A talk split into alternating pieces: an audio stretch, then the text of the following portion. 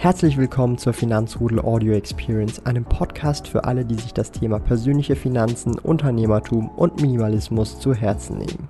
Hier lernst du wertvolle Tipps und Erfahrungen, die du in deinem Leben praktisch anwenden kannst. Mein Name ist Thomas Brandon Kovac, auch bekannt als Thomas der Sparkojute. Ich bin Unternehmer und führe den größten Schweizer Finanz-YouTube-Kanal und Finanzblog sparkojute.ch.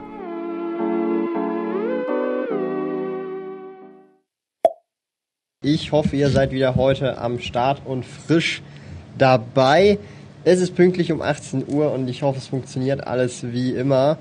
Ähm, ich sehe schon, die ersten Leute sind gejoint. Der liebe Yeah ist am Start, der Raffi, Raffi D, Crypto Fabu, Andreas Lutz, Sparen die Anlegen ebenfalls. Freut mich, dass ihr, ihr schon fleißig dabei seid. Ähm, ja, wir werden heute so ein bisschen über das Thema Asset Allocation reden. Ich habe da auch nachher Portfolio Performance ready, möchte da insgesamt zu diesem Thema noch einige Dinge aufrollen, mit euch miteinander vielleicht auch anschauen und ich hoffe, das Ganze funktioniert. Ähm, ich schaue jetzt gerade mal noch, weil äh, jetzt noch niemand geschrieben hat, ob es funktioniert oder nicht, aber ich glaube, es sollte funktionieren. Um, ähm, ja, Jon Schürmann auch am Start. Guten Abend, mein Lieber. Freut mich sehr, dass du auch hier am Start bist. Und äh, der Number Cruncher. Eben, wir werden heute über die Asset Allocation reden. Insgesamt, also jetzt zum Teil natürlich auch im Investmentportfolio, also wenn es um Kapitalinvestment geht, aber natürlich um die gesamte Asset Allocation insgesamt vom gesamten Vermögen und was da so ein bisschen meine Ansicht ist, äh, in welche Richtung es das gehen könnte. Und ich sehe jetzt, jetzt joinen langsam auch die Leute. Ähm, ich möchte an dieser Stelle einfach schon mal so festsetzen vorweg, ähm, gibt es die perfekte Asset Allocation? Das ist ja der Titel des Livestreams heute. Das wollen wir uns einfach heute mal anschauen. Gibt es das überhaupt, die perfekte Asset Allocation oder ähm, gibt es das nicht oder ist es sehr individuell? Und da könnt ihr dann auch später während dem Livestream natürlich auch gut und gerne euren Input äh, dazu geben. Ähm, ich würde sagen, ich wechsle einfach mal den Stream äh, oder den, den Screen. Ich habe hier Portfolio Performance offen und das ist jetzt ausschließlich die Asset Allocation ähm, im Investmentportfolio, wo es um Kapitalinvestments geht, also Aktien, ETFs, Rohstoffe, P2P-Kredite und Co. Und das sind aktuell, wenn wir das mal so sehen, 244.000 Schweizer Franken im Kapitalinvestment-Portfolio. Davon ist ungefähr zwei Drittel, also 66 Prozent, in Einzelaktien. Bedeutet, ihr seht also, zwei Drittel äh, dieses Investmentportfolios ist zum Beispiel in Aktien. Dann haben wir ETFs, mit ungefähr 12, 13 Prozent, Kryptowährungen mit 1 Prozent, Rohstoffe mit 7,3 Prozent und P2P-Kredite mit hier 10, 10 Prozent. Das ist jetzt natürlich nicht aufs ganze Nettovermögen gesehen, sondern das ist nur das Investmentportfolio, ähm, aber dass ihr euch da einfach mal ein Bild machen könnt, wie es bei mir ausschaut. Und jetzt ist so ein bisschen die Frage, ist das oder die Asset Allocation, die ich habe, macht die Sinn? Ist die richtig? Ist die falsch? Was könnte man da verbessern? Und so weiter. Und ich möchte an dieser Stelle einfach sagen, äh, und der Number Cruncher hat jetzt auch da schon das vorweggenommen, also die Asset Allocation ist sehr individuell. Ja. Weil sie sehr abhängig davon ist, in was für einer Situation man sich befindet. Also in welcher Lebenssituation man sich befindet, wie alt man ist, ob man angestellt ist, unternehmerisch tätig ist, wie hoch das Einkommen ist, wie niedrig das Einkommen ist. Also da gibt es so diverse viele Faktoren, wo man ähm, gar nicht sagen kann, dass jetzt diese Asset Allocation richtig ist. Weil für den einen mag in einer bestimmten Situation 100% Aktien fast schon Sinn machen und für den anderen wäre das äh, Genickbruch. Und so pauschal kann man das halt eben nicht sagen. Ich möchte das so ein bisschen auch mit einem konkreteren äh, Beispiel äh, untermauern und ähm, hoffentlich schaffe ich das jetzt hier. Ähm, ich versuche jetzt gerade noch äh, auf dem Discord-Server dieses Bild rauszusuchen, was ich hier äh, gepostet habe. Also für alle, die, äh, die auch mal so ein bisschen untereinander diskutieren wollen, ihr könnt gerne mal auch auf den Discord-Server oder Server kommen. Ich versuche die Bilder hier gerade rauszusuchen. Ähm, dann könnt ihr dort natürlich auch immer sehr, sehr aktuell die Infos abchecken. Ich, ich verlinke euch den einfach mal Der ist auch unten übrigens in der Videobeschreibung äh, verlinkt, von dem her ist das alles kein Problem. Jetzt versuche ich das Bild für euch einfach ready zu machen, damit ihr euch so vorstellen könnt, wie denn auch meine Asset Allocation zum Teil aussieht. Ja. Das heißt, wir machen jetzt das mal hier. Hoffentlich sieht man das gut. So. Ähm, ja, komm, ich nehme jetzt auch mal ein Bild hier rein, dass ihr euch das so ein bisschen vorstellen könnt, ja.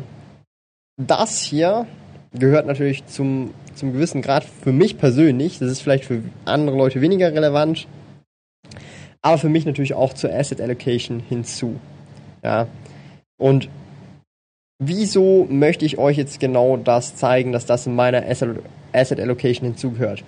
Das soll einfach verdeutlichen, dass die Asset Allocation sehr, sehr extrem, sehr stark individuell sein kann, weil ich gehe mal schwer davon aus, dass die wenigsten von euch irgendwelche Trading Cards oder irgendwelche anderen solchen, ich sage mal, Collectibles in eurer Asset Allocation habt. Ihr könnt ja mal gerne ein Plus dafür reinschreiben, falls ihr welche habt. Äh, und falls nicht, dann äh, einfach ein Minus reinschreiben. Aber ich gehe schwer davon aus, dass ihr das ähm, ja, nicht habt oder nicht in der Menge. Ja, also ich kann hier einfach mal ein paar Bilder äh, reinnehmen. Das ist einfach da, wo wirklich in, also wirklich in Masse teilweise gewisse Produkte halt, ja, in der Asset Allocation drin sind. Und das ist in meinen Augen eben das beste Beispiel, wo man auch sagen kann, ja, die Asset Allocation ist sehr individuell. Bedeutend, jeder hat irgendwie ähm, andere Asset Allocation und keine ist unbedingt richtig oder falsch, sondern es ist sehr individuell bedingt. Ja, so auch jetzt zum Beispiel einfach auch mal so ein paar äh, Pokémon äh, einzelne Booster, ähm, die auch etwas älter sind, ja, oder zum Beispiel hier, also würdet euch teilweise wundern, ja, so hier auch so eine Box hier von Konami noch sealed, die sieht richtig eklig aus, ja. Ich weiß, die sieht richtig eklig aus. Aber ähm, das, was drin ist, ist relevant. Ähm, aber diese Box kann ich euch so äh, erzählen, ähm, geht marktwerttechnisch, wenn man das zum Beispiel, ich sage jetzt mal auf Ebay verkauft, für einen Tausender über den Tisch. Also diese diese unscheinbare, ähm, dreckige kleine Box geht für einen Tausender über den Tisch. Und das gehört natürlich dann auch zur Asset Allocation. Und es ist natürlich immer so ein bisschen, man muss sich im Klaren sein, dass jede, jedes Investment, das man hat in seine Asset Allocation, auf einmal auch nichts mehr wert sein kann.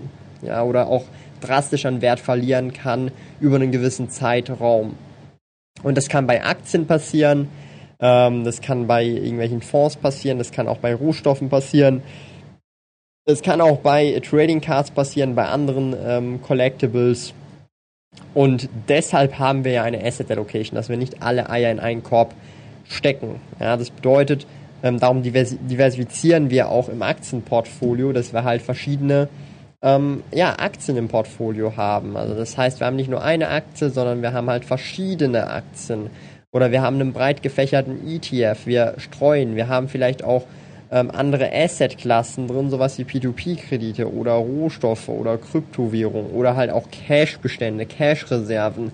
Und das macht dann schlussendlich eben diese Asset Allocation aus. Und für mich ähm, ist Asset Allocation etwas, was äh, das Vermögen zu einem gewissen Grad auch absichert vor allen möglichen Szenarien. Ja. Das bedeutet, wenn es mal an der Börse schlecht läuft, aber in den Collectibles jetzt weiterhin gut läuft, dann geht, gehen zwar die Aktienkurse nach unten, aber äh, in den Collectibles geht es halt nach oben. Ja, also ich, ich kann euch da nur das beste Beispiel so erklären.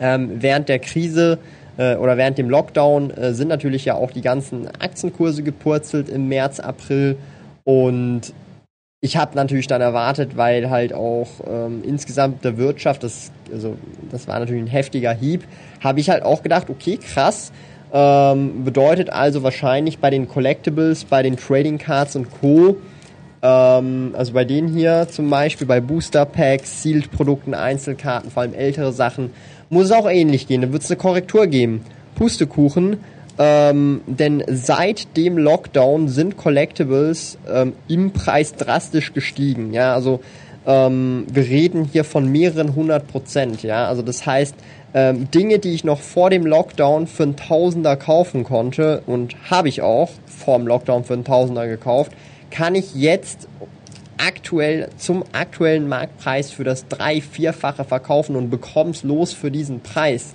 Und das ist irgendwie innerhalb von weniger als sechs Monaten passiert. Das heißt, ähm, das zeigt halt, es ist enorm wichtig, seine Asset Allocation zu streuen, in dem Ermessen, wie man das möchte. Und man muss sich natürlich dann auch auskennen in den jeweiligen Assets, wo man dann halt rein streut. Ja. Der Quick CF schreibt, hoffe meine Yu-Gi-Oh! Karten von damals sind noch was wert. Ja, wenn der Zustand gut ist, dann auf jeden Fall. Ich denke, es gibt auch falsche Asset Locations, wenn jemand keine Gedanken macht, was er eigentlich braucht.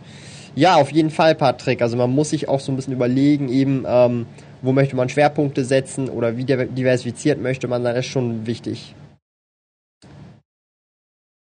Suchst du eigentlich durchgehend aktiv nach neuen Assets oder beschränkst du dich auch nur auf bestimmte Bereiche? Ähm, ich komme gleich wieder. Ich komme gleich wieder.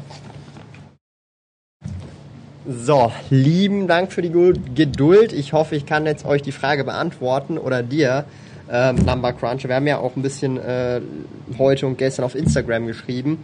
Ja, also grundsätzlich bin ich schon auf der Suche nach neuen Assets. Äh, ich, oder vielleicht auch, ist, neu ist vielleicht ein bisschen übertrieben, aber zum Beispiel in den Collectibles, also vor allem in den Trading Cards, bin ich ja primär auf Pokémon und Yu-Gi-Oh! unterwegs.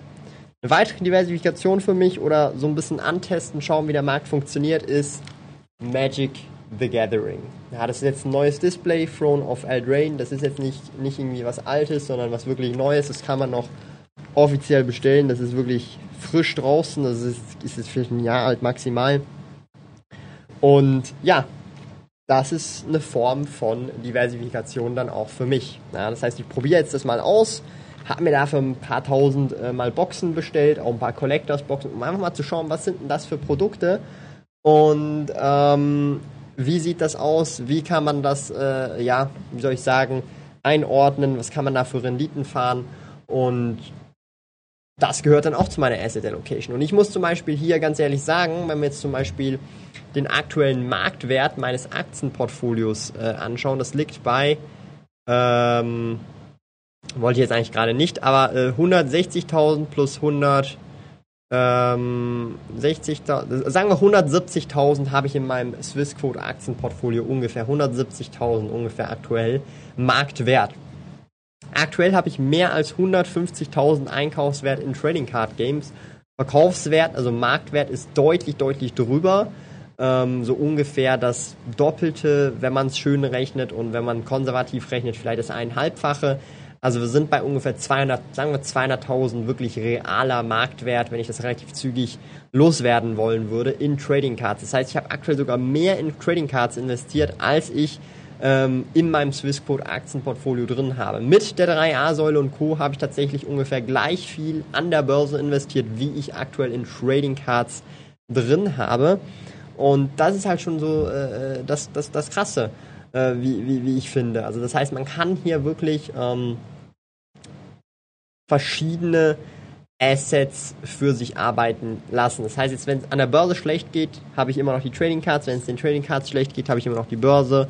Und wenn es beidem gut geht, habe ich beides. Und wenn es beidem schlecht äh, geht, ist sowieso, ja, für den Arsch. Dann müssten vielleicht noch irgendwie Immobilien dazukommen und so weiter. Aber das kommt vielleicht auch erst später. Aber einfach so, so da im Hintergrund. Und der Christian äh, korrigiert mich gerade. Throne of Eldraine ist 2019. Ja, danke dir. Ich hatte es jetzt gerade noch nicht so krass im Kopf, weil eben, das ist für mich erst gerade noch Neuland. Magic. Ich habe jetzt auch wirklich von allen ähm, Collectors äh, Editions, also die Collectors Pack äh, mir noch geholt und dann äh, Double Masters VIP habe ich mir noch ein paar Cases geholt und dann werde ich mal schauen, wie das so ein bisschen läuft. Also ich werde ich werd jetzt nicht voll ausrasten, aber so ähm, also angepeilt ist jetzt mal so in den nächsten paar Monaten, vielleicht auch erst bis Anfang nächstes Jahr mal so 10, 20.000 in äh, Magic the Gathering bisschen drin zu haben und dann mal schauen, wie es dann ausschaut und ob ich dann weitermachen will oder ich das bei dieser kleinen Position äh, belasse, weil aktuell ist natürlich der Großteil, den ich halt habe. Können gerne nochmal die Bilder anschauen. Pokémon, also das ist jetzt Yu-Gi-Oh!, das ist hier alles Yu-Gi-Oh!, ähm, das ist vieles hier Pokémon, ähm, Elite-Trainer-Boxen, auch ein bisschen Yu-Gi-Oh! dabei. Hier, das ist äh, weitestgehend Pokémon hier links, steht auch ein P fett drauf, aber hier auch Yu-Gi-Oh! wieder rechts. Aber das sind jetzt hier zum Beispiel nur ähm, die, äh, wie soll ich sagen, die, die Sachen, die wir wirklich extrem oft haben oder die ich extrem oft habe und jetzt nicht irgendwie ähm, alles. Ja, also das ist wirklich nur so das, was wir äh, längerfristig holden wollen. Ja. Was machen die Käufer eigentlich mit den Collectibles? Wollen die für einen noch höheren Preis mal weiterverkaufen? Nee, in der Regel, du hast es sehr oft, ähm, viele der Leute, die solche Collectibles kaufen, ähm, es ist wie Kunst. Du musst überlegen, es ist so wie Kunst. Wieso kauft jemand Kunst? Das liegt einfach daran, dass sie das gerne irgendwo rumstehen haben, selber öffnen wollen. Ja, also die, die ganz wilden Leute, ähm, die kaufen sich solche Sachen hier für 1000, öffnen das oder äh, jedes dieser einzelnen Booster Packs geht sicherlich für 40, 50 Stück locker äh, weg hier in der Schweiz. Ähm, die ganz wilden Leute, die öffnen das und ähm, ist halt ein teures Hobby, ja. Aber ich vergleiche sehr gerne oft mit Kunst. Aber gibt natürlich auch die Leute, die das für einen höheren Preis wiederverkaufen wollen. Was siehst du als äh, differenzierte Assets? Sind Einzelaktien und ETF was anderes? Silber und Gold oder nur Risiko und risikofreies, wie manches machen?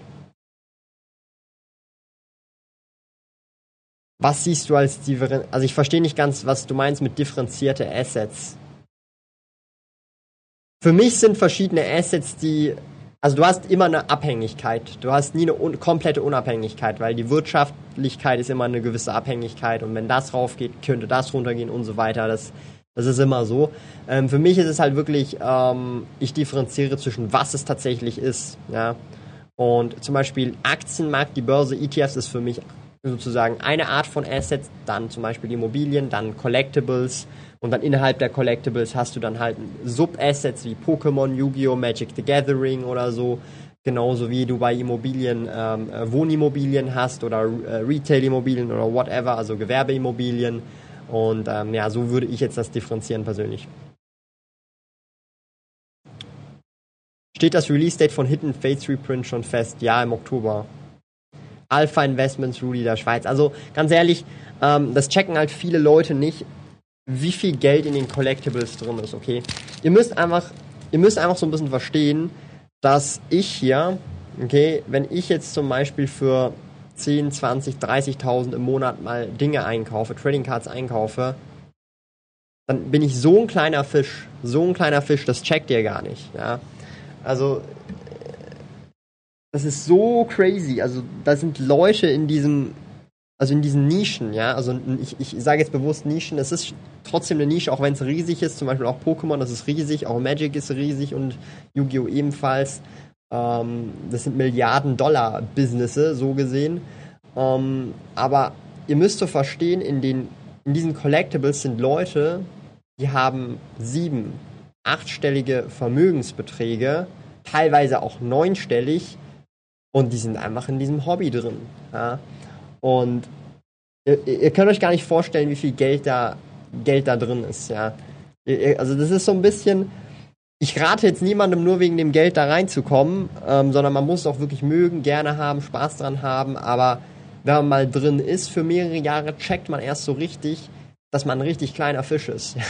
das ist richtig krass und ähm, darum äh, würde ich jetzt persönlich das nicht so unterschätzen, aber eben, äh, man muss sich halt auch auskennen mit dem, was man macht, weil sonst macht das insgesamt ja gar keinen Sinn, egal was es ist.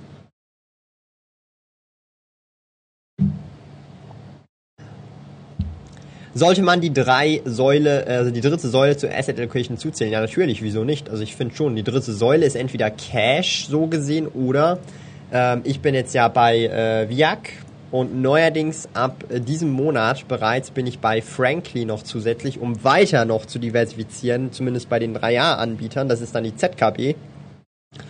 Und das heißt, ähm, ja, also ich würde das auf jeden Fall dazu zählen. Ralf Bischof fragt, wie viel Prozent der Menschen sammeln denn solche Collectibles? Sind das mehr als... Ich kann es dir nicht sagen, wie viele Menschen das genau sind. Was ich dir zum Beispiel sagen kann, ist, dass Pokémon ähm, das größte Franchise, Medienfranchise auf der Welt ist. Es ist größer als Star Wars, es ist größer als Mickey Mouse, es ist größer als Marvel, es ist größer als jeder Superheld, den du kennst, es ist größer als ähm, äh, was noch, was könnte ich noch aufzählen? Also Pokémon zum Beispiel musst du dir einfach vorstellen, ist das größte mediale Franchise, das es gibt. Es ist größer als Super Mario, es ist größer als Zelda, es ist größer, also es ist größer als alles andere, was du kennen kannst. Also jeder Film, jede, jede, also jede Individual Property, jede IP ist kleiner als Pokémon. Einfach das musst du dir vorstellen. Rein vom Revenue her, also vom Umsatz, der weltweit generiert äh, wird. Einfach das, äh, dass dir das klar ist. Also unter Medien-Franchises, ja, das ist ganz wichtig zu sagen. Und darum äh, mache ich mir da eher weniger äh, Sorgen, ja. Man muss halt auch immer verstehen, da sind, äh, da sind Leute dahinter und das ist so ein bisschen, da nimmt man so ein bisschen so das Kindliche weg, so diese Illusion. Ähm, ihr müsst so verstehen, die Leute, die hier Trading Cards produzieren, ja, das sind die Leute, die Milliarden von Dollar pro Jahr scheffeln, ja. Und die scheffeln das für ihre Aktionäre, für ihre stillen äh, Teilhaber. Bei der Pokémon Company ist, glaube ich, ein Drittel Game Freak, ein Drittel Nintendo und ein Drittel, ich weiß es gar nicht mehr. Also auf jeden Fall ist die Pokémon Company eine private äh, Firma, also du kannst da leider nicht investieren, leider Gottes. Aber man muss so verstehen, da sind wahrscheinlich, ich stelle es mir so ein bisschen so klischeehaft vor, ältere Herren, die sich sagen, okay, wir haben jetzt eine geile, äh, ein geiles Franchise, Pokémon, äh, und damit machen wir jetzt Milliarden jedes Jahr. Und die haben natürlich ein kräftiges Interesse, dass dieses Business weiterhin läuft über die nächsten Jahrzehnte und das funktioniert auch gut. Man sieht ja auch, wie die, ähm, also wie die mit ihrem Franchise umgehen mit, äh, und neue Leute ins Boot holen, in dem sind Kinder ähm, bereits ja sehr früh mit Pokémon in Kontakt kommen und man muss sich einfach vorstellen, Pokémon ist eines der stärksten oder wenn nicht sogar die stärkste äh, Brand mit Wiedererkennungswert auf der ganzen Welt. Also das heißt, wenn du, egal, egal in welchem Land du bist, auch selbst wenn es irgendwo in Afrika ist oder so, die Leute wissen ganz genau, was ein Pikachu ist. Das ist wirklich crazy. Und ähm, das unterschätzt man halt einfach. Sammelst, spielst du auch selbst irgendwas oder ist für dich eher nur Business? Und falls eher nur Business, hast du einen guten Bezug zu, äh, warum, was Leute da kaufen wollen und warum? Ähm, ich hab's vorhin eigentlich ganz gut erklärt. Es ist wie Kunst im Prinzip. Natürlich gibt's auch Leute, die spielen. Leute, die spielen, kaufen aber eher nicht so teurere äh, Sachen. Also das heißt, Leute, die spielen, sind eher auf den neueren Sachen hängen geblieben. Die kaufen eigentlich nur die neuen Sachen. Biete ich ja auch an und Leute, die collecten und äh, es gibt halt viele Menschen, die sammeln, äh, die, die, die kaufen dann halt auch teurere Sachen. Das ist halt wie wenn du ähm, Kunst sammelst oder Kunstgegenstände zu Hause hast. Ich, ich stelle die zum Beispiel hier hinten bei mir dann auch mal an die Wand jetzt, die hier, ähm, die einzelnen Booster oder so, das, was mir äh, persönlich halt am meisten gefällt. Ähm, ich gucke jetzt gerade mal, ob ich die gerade finde. Ähm, äh, Biggest Media Franchises List. Also, wir haben wir haben Pokémon auf Platz 1. Es sind wirklich die Sales, ja, also Revenue. Das heißt, Revenue, der geflossen ist. Ja, das wird uns hier verstehen. Es geht nicht um Profit oder so, sondern um Revenue. Und Pokémon ist halt auf Platz 1 mit 92 Milliarden, weil das sind Billionen in Englisch, sind bei uns sind Milliarden, wenn ich mich jetzt nicht komplett äh, täusche. Dann haben wir Hello Kitty. Die Zahlen sind, glaube ich, aus 2018, wenn ich mich nicht irre. Also, nee, 2000.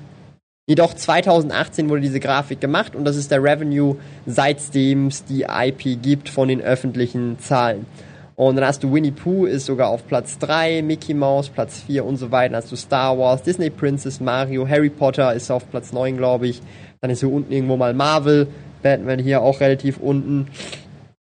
Dragon Ball Z ist sogar dabei. Krass, habe ich auch nicht gerade gespottet. One Piece natürlich, Toy Story sowieso auch. Yu-Gi-Oh! ist auf Platz 23 und dann haben wir Transformers sogar noch auf Platz 25. Ähm, aber ja, also wenn wir mal auch anschauen, nehmen wir zum Beispiel Mickey Mouse, ja, ist bei 70 Milliarden. Ja. Aber hier, also Pokémon ist halt einfach das größte Medien-Franchise. Es geht wirklich um Medien-Franchises, nicht irgendwie um Firmen wie Apple, Microsoft oder whatever. Es geht um ein Franchise, ja, ähm, das eine Story dahinter hat. Und da ist halt Pokémon einfach auf Platz Nummer 1. Und wenn wir uns mal die Trading Card Sales anschauen, ja, 10 Milliarden Dollar Sales in Trading Cards.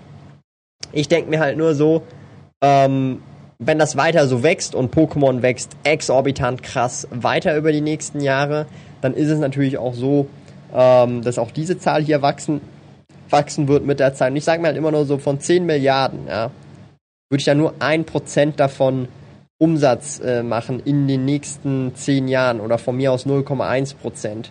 Tschüss, ich hätte schon lange, hätte schon lange ausgesorgt, ja. Ähm, darum, also man muss das mal so ein bisschen in Perspektive sehen, in Zahlen sehen und wenn man das mal gecheckt hat, ähm, dann wird man das vielleicht nicht mehr so komisch finden. Ähm, aber das ist, das ist halt einfach so. Also wenn ich, wenn ich die Möglichkeit hätte, in die Pokémon Company in Aktien zu investieren, würde ich das sofort tun. Aber die Möglichkeit äh, gibt's äh, leider nicht. Das ist sehr, sehr schade, aber ähm, kann man halt nichts äh, dran ändern. Was sagst du zu Uhren als Wertanlage? Schreibt der Kai. Habe ich mir auch schon überlegt. Ich kenne mich da leider nicht so aus, ähm, aber würde äh, in meinen Augen auch in Frage kommen als ähm, ich würde es dann so ähnlich in die Kategorie, äh, also zu so eine Mischung zwischen Sammel oder Collect, also so eine Sammel oder so eine Liebhaberanlage und Rohstoffe, so, so ein Mix dazwischen. Kann ich mir gut vorstellen auch. Mir fiel gerade auf, irgendwie hast du es doch geschafft, für die Cash-Konten doch Logos zu haben. Bin mal auf das Tutorial für Portfolio Performance gespannt. Auf jeden Fall, Patrick, das kommt auf jeden Fall. Und ich habe es geschafft, ja, dank der Community. Jemand aus der Community hat mir gezeigt, wie das geht. Das wird auf jeden Fall im Tutorial dann alles kommen. Ich sammle noch so ein bisschen zusammen, was ich da noch ähm, zusammenpacken möchte in dieses Tutorial ähm, und werde das dann auf jeden Fall sehr, sehr ausführlich äh, machen. Wird wahrscheinlich auch ein sehr langes Video. Nee, ich war erst, ich wurde erst, ich wurde zwar 96 geboren, aber erst im Juli, Ralf. Ist das dann quasi wie Leute, die Sneaker und Handtaschen als eine Art Collectible halten? Ja, ja, einfach der Unterschied ist, dass, ähm, dass halt äh, Sammelkarten das Wort Sammeln schon drin haben. Also sprich nicht in Anführungsstrichen nicht zwecksentfremdet wird, weil ein Sneaker ist dafür, um ihn zu tragen. Aber ein Trading Card Game oder ein Sammelkartenspiel ist ein Spiel, wo man damit spielt und gleichzeitig sammelt. Ja, also das heißt, das ist dann nicht zwecksentfremdet worden, sondern es hat schon das Sammeln im Titel. Also das, was es halt ist, ein Sammelkartenspiel. Äh, wie groß ist denn der Markt in der Schweiz für Yu-Gi-Oh! Lego und so weiter? Wenn man auf Ricardo schaut, wird ja kaum was geboten. Also ich kann, ich, ich kann schätzungsweise sagen, ähm, also vom Markt her, das ist so meine persönliche Einschätzung mit meiner Erfahrung und was ich so sehe und Leute, die ich kenne, die halt Karten spielen und Kunden, die ich halt auch habe und so weiter also ich würde schon schätzen, dass da ein Markt da ist, auf jeden Fall Minimum im zweistelligen Millionenbereich. Wenn nicht sogar, und das könnte ich mir auch vorstellen, weil man halt nicht so oft die öffentlichen Zahlen sieht und viele Leute halt auch aus dem Ausland bestellen, eher im dreistelligen Millionenbereich. Ja, weil halt die Schweiz auch eine hohe Kaufkraft hat. Also ich könnte mir gut vorstellen, dass der gesamte Trading Card Markt schon auf jeden Fall im zweistelligen Millionenbereich ist, aber ob er im dreistelligen Millionenbereich ist hier in der Schweiz, kann ich jetzt nicht sagen. Das sind auch jetzt nur Schätzungen von mir. Ähm, ich sehe ja, was für Kunden ich habe. Ich sehe ja, ähm, ich kann das dann hochskalieren, was andere Shops für Kunden haben und so weiter. Und also das kann ich mir gut vorstellen. Also zweistellige Millionen auf jeden Fall, also so mittlerer zweistelliger Millionenbereich. Und man muss sich so überlegen, nehmen wir mal an, das ist richtig konservativ, ja, also das kann man sich gar nicht vorstellen. Ähm, also das, das wäre das wär eigentlich unmöglich, dass der Markt so klein ist. Aber stellen wir uns mal vor, der Markt ist genau 10 Millionen pro Jahr groß. Ja, die ganze Schweiz, was eigentlich unvorstellbar ist. Das kann, das kann fast nicht sein. Okay, das kann fast nicht sein. Aber nehmen wir jetzt einfach mal an, es wären jetzt nur 10 Millionen. Dann müsste ich eigentlich so gesehen nur ähm, 10% vom ganzen Markt haben, dann würde ich eine Million machen. Bei einer guten Marge von vielleicht, ich sage jetzt mal, sagen wir auch konservativen 40% würde ich 400k im Jahr machen. Ja, davon lässt sich auch locker leben. Darum, ähm, und das ist jetzt ja nur die Schweiz. Also wenn du noch Deutschland dazu nimmst, dann, dann wird es exorbitant groß. Also, und eben 10 Millionen, der Markt wird sicherlich nicht 10 Millionen klein sein, das ist viel zu klein. Ähm, aber, äh, also, es kann einfach nicht, es, es, es kann nicht sein, das ist unmöglich, weil dann würde ich schon zu viel prozentual vom Markt ausmachen und das macht einfach absolut keinen Sinn. Ähm, darum einfach, man darf das Ganze einfach nicht unterschätzen. Ist Trading Card sammeln sowas ähnliches wie Briefmarken sammeln, nur dass Briefmarken staatlich sind und Trading Cards von Privatfirmen hergestellt werden? Nicht ganz, weil Briefmarken werden nicht so krass promoted. hinter Briefmarken ist auch oft nicht wirklich eine krasse Story oder so. Du hast kein, kein ganzes Franchise drumherum. Und das checken halt einfach viele Leute nicht. Und das Ding ist, Dinge verkaufen sich nur, weil ein Franchise respektive, du kannst auch Franchise mit dem Wort Story drumherum ersetzen und darum verkaufen sich Sachen. Und Merch verkauft sich nur, weil du eine Story drumherum hast. Und das checken halt viele Leute nicht. Und wenn du halt Firmen hast, die äh, Multimilliarden-Dollar-Konzerne sind, die ein Interesse haben, dass deren Produkte konsumiert werden und sie Milliarden von äh, US-Dollar jährlich ins Marketing reinstecken und in Produkte, in Videospiele, in ähm, Filme, Kinofilme, Animes, Serien äh, und so weiter ähm, investieren, dann bleibt die Relevanz äh, erhalten. Und das checken halt einfach viele Leute nicht. Und zum Beispiel Fan-Favorite Pokémon-Karten oder Pokémons wie zum Beispiel Pikachu, Glurak und so weiter, Evoli, werden enorm gepusht. Und deshalb sind dann auch die Single-Cards oder spezielleren Karten davon ähm, dann deutlich, deutlich teurer als zum Beispiel andere Karten. Und das checken halt einfach viele Leute nicht, dass da so eine krasse Maschinerie dahinter steckt. Und und jetzt, jetzt, jetzt droppe ich auch mal so einen kleinen Gem. Das checken halt viele Leute nicht. Na? Ähm, der Sekundärmarkt, und das bin ich schon fast. Ich bin gleichzeitig der Sekundärmarkt und die letzte, ähm, ich sage jetzt mal, Kette zwischen, also die ist direkt B2C schlussendlich. Also ich bin das letzte Kettenglied B2C und gleichzeitig im Sekundärmarkt tätig. Und jetzt gebe ich euch einen for free kostenlosen Tipp fürs Thema Reselling oder insgesamt, wenn ihr im äh, E-Commerce, Retail oder und so weiter ähm, Bereich tätig seid. Wenn ihr ein Produkt habt, das ihr an den Mann, an die Frau bringen wollt, das nicht irgendwie ähm, sehr bekannt ist, dann werdet ihr es sehr schwer haben. Oder nicht irgendwie in aller Munde ist und nicht ständig drum geworben wird, dann werdet ihr es sehr schwer haben, das zu verkaufen, was ihr wollt. Es gibt niemanden, es gibt niemanden, der bei mir einkauft und nicht weiß, was Pokémon ist und ich ihm erklären muss, was Pokémon ist. Es gibt aber auch niemanden, der den Shop sich anschaut und sich fragt, was verkaufe ich dann. Es weiß jeder, was ich verkaufe, selbst wenn er nicht in dieser Materie ist. Du musst dir das mal geben. Ich kann ganz easy erklären, hey, da habe ich einen 60-Jährigen gegenüber vor mir und ich sage dem jetzt, hey, ich habe einen Webshop, da verkaufe ich Pokémon, Yugi, einfach solche Spielkarten. Der wird sofort checken, was das ist. Er wird sogar auch mal gehört haben, ah, Pokémon. Und dann sagt er, dieses gelbe Ding da, vielleicht weiß er den Namen Pikachu, vielleicht weiß es aber auch nicht. Und das ist ja der Witz an der Sache und das checken halt viele Leute nicht. Du hast es viel, viel einfacher, wenn du ein Produkt verkaufst, das du nicht selber direkt bewerben musst und bekannt machen musst, sondern du reitest einfach auf der Welle, der dir die Pokémon Company vorlegt. Und auf dieser Welle reitest du dann. Natürlich kannst du optimieren, selber noch Werbung schalten für deinen eigenen Webshop und so weiter, aber du reitest auf der Welle von Pokémon. Ja? Oder auf der Welle von Yu-Gi-Oh! oder auf der Welle von Hello Kitty, whatever. Und das checken halt viele Leute nicht. Und darum zum Beispiel Briefmarken, da gibt's keine Welle. Ja, der Staat pumpt nicht Milliarden von US-Dollar, von Steuerngelder, äh, Steuergeldern in Briefmarken-Promoting rein. Das macht der Staat nicht. Aber eine Privatfirma wie Pokémon, wie Yu-Gi-Oh! und Co., die pumpen halt Milliarden in die Werbeindustrie und machen ihr Produkt bekannt, sodass es der Endverkäufer schlussendlich nur noch drum schauen muss, dass wenn jetzt jemand äh, diese Sachen kaufen möchte, dass er dann auch auf dem Shop landet. Also das ist so ähm, kleiner Tipp, den ich so äh, am Rande geben kann äh, und auch so ein bisschen Marketing äh, ähm, Lehrstunde geben kann und das äh, erleichtert vieles. Kann man Hidden Fates jetzt noch vorbestellen? Wenn ja, wo ich glaube nicht mehr bei Großhellen. Das geht glaube ich nicht mehr. Hey Kati, guten Abend. Es gab aber immer schon Briefmarkensammler, ohne dass da jemand Werbung machen musste. Ja klar, aber wir reden hier wirklich von. Also bei Pokémon, du kannst es mal ähm, rein an den YouTube-Channels dir reinziehen. Also so die großen Pokémon-YouTube-Channels, die aufmachen äh, oder Pokémon-Karten und so weiter aufmachen, die bekommen also mehrere hunderttausend Aufrufe und das ist ja nur YouTube, eine Sprache und zwar Englisch. Ähm, aber du kannst ja zum Beispiel alleine mal ähm, schauen, eben 10 Milliarden in Sales. Na, 10 Milliarden in Trading Card Games haben wir bis und mit 2018 gehabt, laut dieser ja, laut dieser Grafik. 10 Milliarden in, in Trading Card Game Sales und wenn wir uns diese 10 Milliarden halt mal anschauen, das ist halt abartig viel, ja. 10 Milliarden sind 10.000 Millionen Dollar.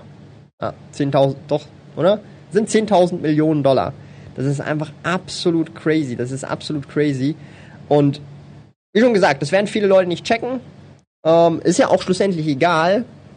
Ähm, weil, und das ist so ein bisschen der Punkt, die, die es checken, die werden es checken.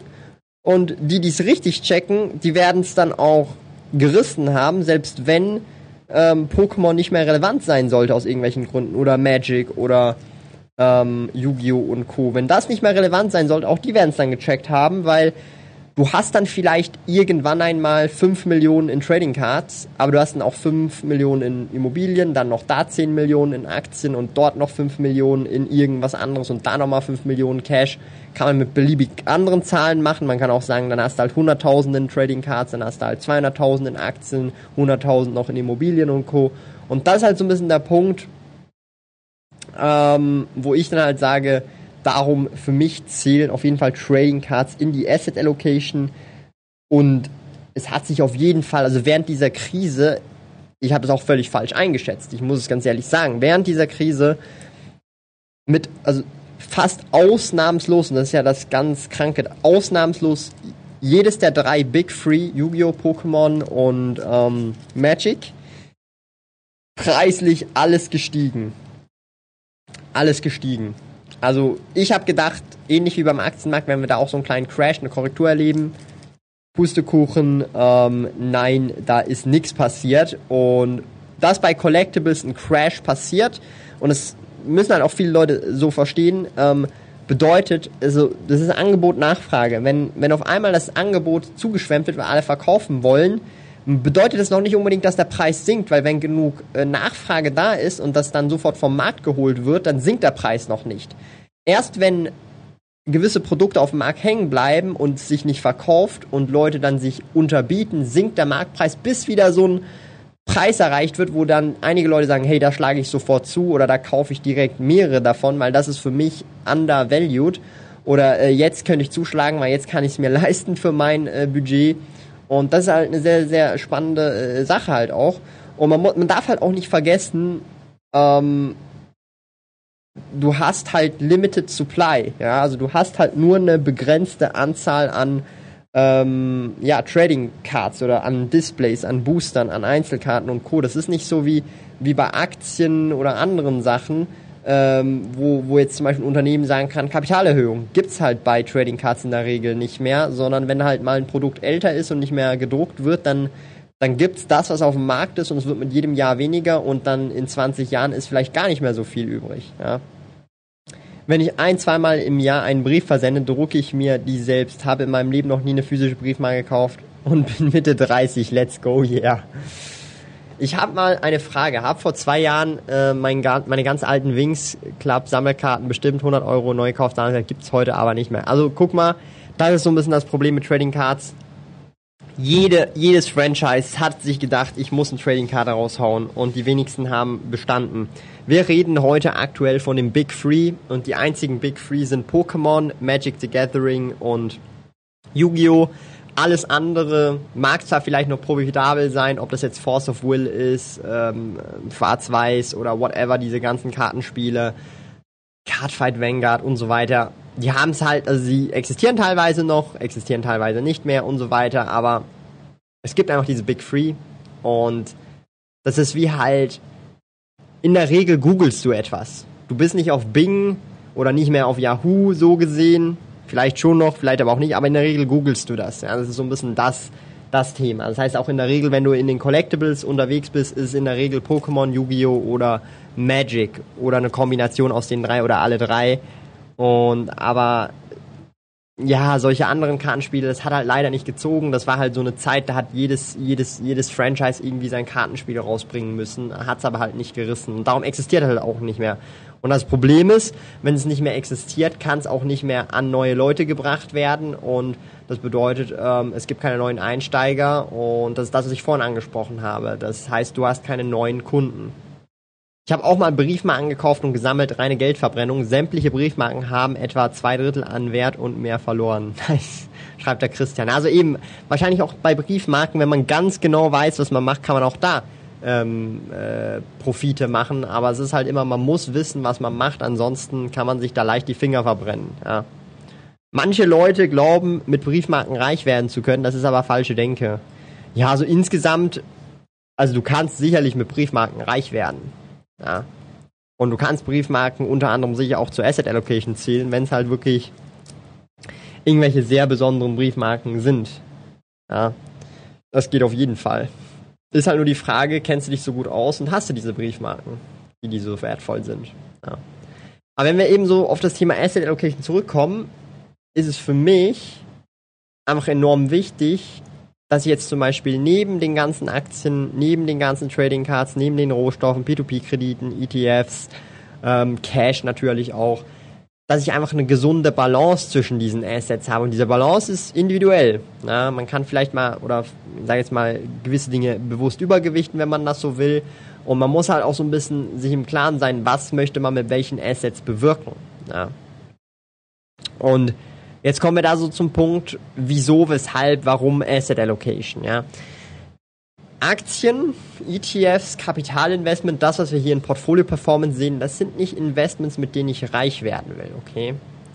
Das sind nicht Investments, mit denen ich wirklich 100% pro Jahr, 200% pro Jahr machen werde. Nein, keineswegs, okay?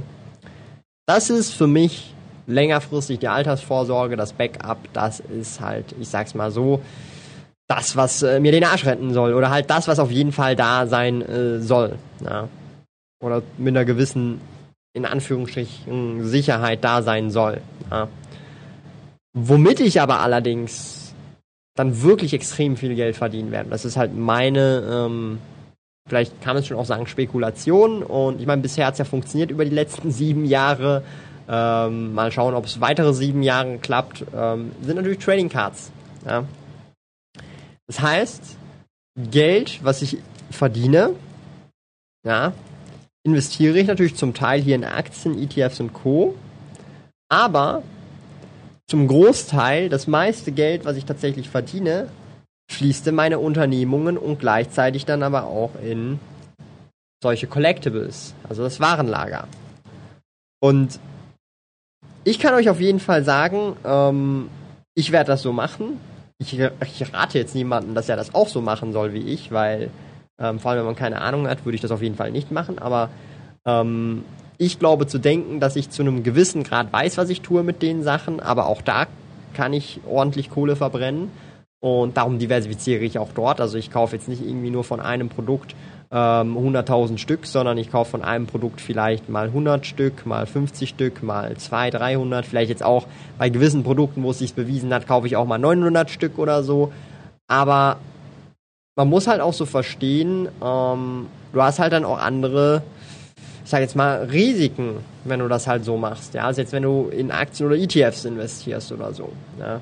Dafür hast du halt auch andere Renditemöglichkeiten. Also ich kann euch zum Beispiel ganz klipp und klar sagen, dass ähm, viele der teureren Sachen, die ich jetzt auch schon teilweise verkauft habe, ich auf diese Dinge, ähm, also auf den Einkaufspreis gesehen, eine, eine jährliche Rendite von mehreren hundert Prozent habe. Teilweise. Ja? Also mehrere hundert Prozent. Und das heißt, ich kaufe dann ein Display für 300, 400 Franken und dann kann es auch gut mal sein, dass es innerhalb von ein, zwei Jahren ähm, dann auf einmal 1200, 1500 ist, weil es halt schon zu diesem Zeitpunkt schon sehr alt gewesen ist. Ich halt das einfach früh genug gekauft habe ähm, und einfach gemerkt habe, okay, das ist wirklich deutlich unterm Value für das, was aktuell auf dem Markt gehandelt wird und so schwer wie das gefunden wird. Ähm, ja, und das sind dann halt solche Moves, wo man dann aus 300 Franken einfach mal 1200, 1500 Franken macht innerhalb von ein, zwei, drei Jahren oder so. Und diese Rendite schlägt halt niemand. Natürlich ist es weniger skalierbar, auf jeden Fall.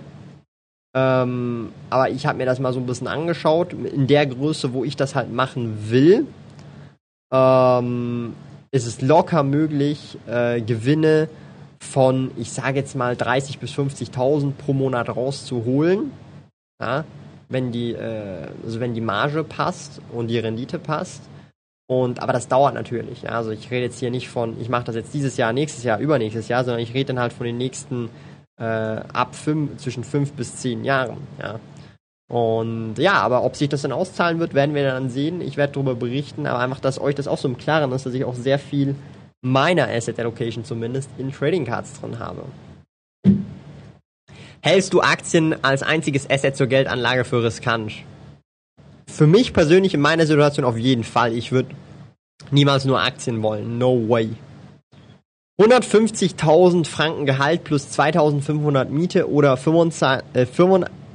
95.000 Euro versus 1.000 Euro Miete. Nee, welche Option würdest du nehmen? Äh, ganz kleiner Schweiz, weil äh, mit 95.000 Euro wirst du bist im maximal hohen Steuersatz, also im höchsten Steuersatz in Deutschland wahrscheinlich. In der Schweiz bist du immer noch nicht. Also mit 150.000 in Zürich, äh, da kratzt du noch äh, immer noch äh, an der Progression. Da bist du noch nicht äh, im, beim höchsten Steuersatz. Also ich bin jetzt aktuell mit meinem Gehalt, das ist über 300.000 brutto, bin ich im höchsten Steuersatz hier bei mir. Aber das war, also es ist dann erst ab 250 oder 300.000, je nach Kanton halt. Gibt auch, also äh, Kantone, wo es deutlich tiefer gesetzt ist, aber da würde ich auch nicht hinziehen.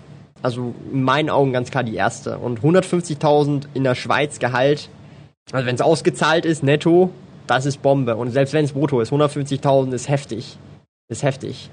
LeBron äh, James Trading Cards sold auction at record breaking 1.8 Million. Ja, ich weiß, also so Sport, äh, Sportscards äh, sehe seh ich auch sehr äh, spannend, aber ist jetzt nicht mein Ding. Das teuerste Display, welches du im Shop hast, ist ja abartig.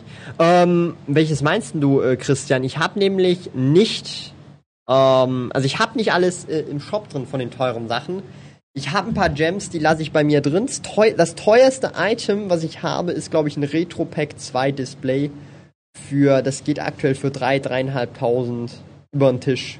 Und so alt ist es gar nicht. Das ist, glaube ich, so 12 Jahre alt, 12, 13 Jahre alt. Und das geht für, ja, eben so 3, 3,5 über den Tisch, also in Schweizer Franken. Das habe ich nicht mal im Shop, glaube ich. Das habe ich gar nicht im Shop. Ich habe auch noch so Sachen, die habe ich nicht im Shop. The Lost Millennium bei Yu-Gi-Oh! First Edition, das geht auch für einen Tausender mittlerweile. Habe ich auch für, glaube ich, 400 gesnatcht oder so. Ähm, Dark Revelation finde ich ganz krass. Die habe ich beide noch für 300 oder so gesnatcht. Und die gehen jetzt nur noch für 1000, 1200 über den Tisch. Ähm, ja, also ich habe wirklich, ich habe ein paar gute Griffe gemacht, muss ich ehrlich sagen. Auch ein paar Fehlgriffe natürlich, aber ich habe ein paar, ich habe ein paar gute äh, äh, Moves gemacht. Jetzt hier auch mit diesen, ähm, diesen Turbo Packs da sind ja 100 Booster äh, äh, drin und also so eine Box verkauft man im Schnitt für einen Tausender und ich habe jetzt sechs solcher Boxen für einen sehr, sehr guten Preis bekommen. Das heißt, ähm, wenn ich die schon so verkaufe, äh, habe ich mein Geld mehr schon als verdoppelt. Ja, Bruttowerte und in Zürich deswegen, weil ich gerne zentral. Also ich würde, das ist meine persönliche Meinung, nicht irgendwie eine Empfehlung oder so, aber ich würde ganz klar äh, Zürich wählen oder vielleicht dann auch schauen, dass du äh, nahe Zürich wohnst, ist die Miete etwas günstiger, vielleicht Steuern auch etwas, etwas günstiger. Weil Distanzen sind hier in der Schweiz halt nix, ja. Also, äh, das sind alles Katzensprünge. Das ist nicht wie in Deutschland oder in den USA oder so. Also, ich würde auf jeden Fall dann lieber in die Schweiz kommen bei 150.000 Gehalt. Da hast du mehr von, ganz ehrlich. Jeder, der dir was anderes sagt, hat absolut keine Ahnung, wovon er redet. Außer irgendwie du hast Familie und so weiter und du willst halt in Deutschland bleiben, dann bleib lieber in Deutschland, das ist das wichtiger. Okay, krass, also bei Briefmarken sind auch die Stempel am wichtigsten mitunter, weil die dann ganz selten sind. Crazy, wusste ich gar nicht. Auch wieder was gelernt. Also eben, also Asset Allocation ist wirklich für mich ein sehr wichtiger Punkt und ich versuche da auch diversifiziert zu bleiben, auch in der Trading Card Game Nische.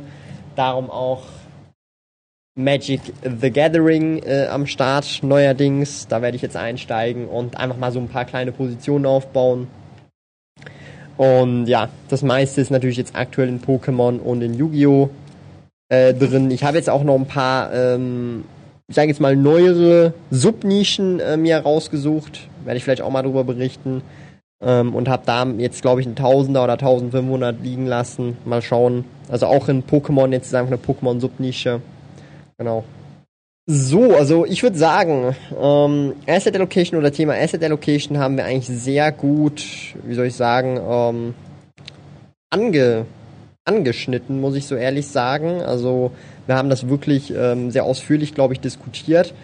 Mich würde jetzt auch so von eurer Seite interessieren jetzt noch, also wie seht also wie, was habt ihr in eurer Asset Allocation? Und was sind so die größten, größten Punkte? Ihr müsst jetzt nicht jeden kleinsten Dings äh, dazu rechnen, aber was sind so die größten Posten? Also bei mir sind es auf jeden Fall, äh, wenn wir jetzt hier zurückschauen, Aktien, ETFs, Rohstoffe, P2P-Kredite, Cash und äh, Trading Cards.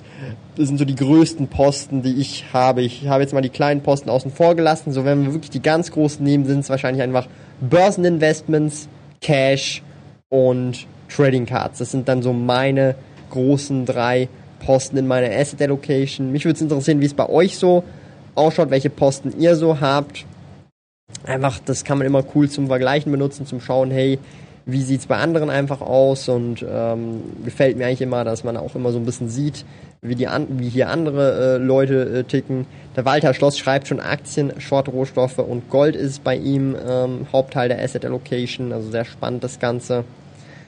Ähm, Magic, Pokémon, Yu-Gi-Oh! Aktien, P2P. ja, so äh, eben, also Magic, Pokémon, Yu-Gi-Oh! ist halt eine Asset-Klasse. Das ist halt wie wenn du an der Börse, also verschiedene Einzelaktien so gesehen hast. Darum ist es halt Trading Cards oder Collectibles, kann man es von mir aus auch nennen. Ähm, und nicht eine separate Asset-Klasse. Aktien, Cash, CSGO, Skins, let's go. Nummer 1 Immobilien, Nummer 2 Cash, Nummer 3 Aktien und ein bisschen Gold. Okay, auch cool. 60% Aktien, 10% Immo, 10 ETFs und 10% P2P und Bonds. Okay, cool. Auch spannend. Ähm, Kryptowährung, ETF, Lego, Aktien. Okay. ETF, Einzelaktien, P2P, Krypto. 110% Aktien. Okay, also mit Leverage drin. Mit dem Lombard-Kredit oder irgend sowas. Oder wie? Ah ja, also sehr spannend. Ähm, freut mich jetzt sehr, dass äh, da auch sehr viele verschiedene Sachen drin sind und teilweise auch exotische, exotischere Dinge wie CSGO-Skins. Und ja, CSGO-Skins können auch, ich habe damals auch jemanden, ähm, einen Kollegen gehabt, der hat auch einiges in CSGO-Skins gehabt, paar tausend Schweizer Franken und es hat eigentlich echt gut performt. Also auch krass, kann man auch machen, wenn man sich da auskennt. Ist jetzt nicht so mein Ding, aber why not? Es geht ja schlussendlich in der Asset Allocation auch um die Diversifikation Number Cruncher Aktien, Cash, ETFs, Netzwerk, Kryptos. ja, also ähm, sehr spannend, hat mir sehr Spaß gemacht und ähm, ich würde mich auch freuen, wenn ihr eben beim Discord vorbeischaut. Ich habe es nochmal gepostet auf finanzrudel.ch slash Discord. Da sind wir ähm, über oder fast 300 Leute schon und immer relativ aktiv. Also wenn ihr da dabei sein wollt, könnt ihr auch gerne mal joinen. Ähm, gibt diverse Chat-Channels zum Thema Buy and Hold, Trading, Aktien, Reselling, Pokémon, Yu-Gi-Oh! und Co. Also wenn es euch interessiert, einfach mal joinen. Ähm, sind während dem Stream sogar auch irgendwie gerade einige Leute gejoint, vier, fünf Nasen. Also wenn ihr Bock habt, gerne noch da vorbeischauen. Da kann man auch übrigens deutlich einfacher äh, hin und her chatten. Also da sehe ich auch immer direkt alle Nachrichten. Oder man kann einfach add Thomas der Sparkoyote, dann sehe ich das auch sofort, bekomme da eine Benachrichtigung. Also wenn ihr da Bock habt, auch mal untereinander so sich auszutauschen, dann gerne da vorbeischauen. Auch so tagsüber mal, also nicht nur während den Streams. Und ansonsten morgen 18 Uhr gibt es nochmal einen Stream, wie immer. Ähm, muss ich noch schauen, was das für ein Thema wird. Wird ähm, sehr stressiger Tag morgen, weil morgen wird geminigolft. Und ich werde natürlich schauen, dass ich pünktlich um 18 Uhr dann los streame. Ich überlege mir da noch ein Thema für morgen und ich würde sagen, wir sehen uns im nächsten Livestream. Bis dahin.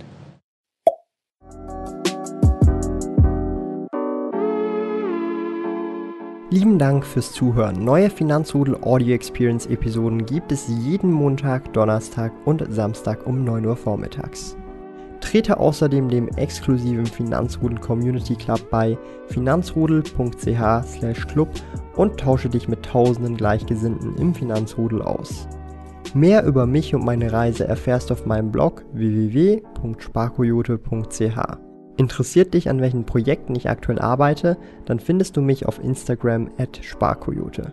Auf meinem YouTube-Kanal Thomas der Sparkoyote findest du aktuelle Videos zum Thema persönliche Finanzen, Unternehmertum und Minimalismus. Bis bald!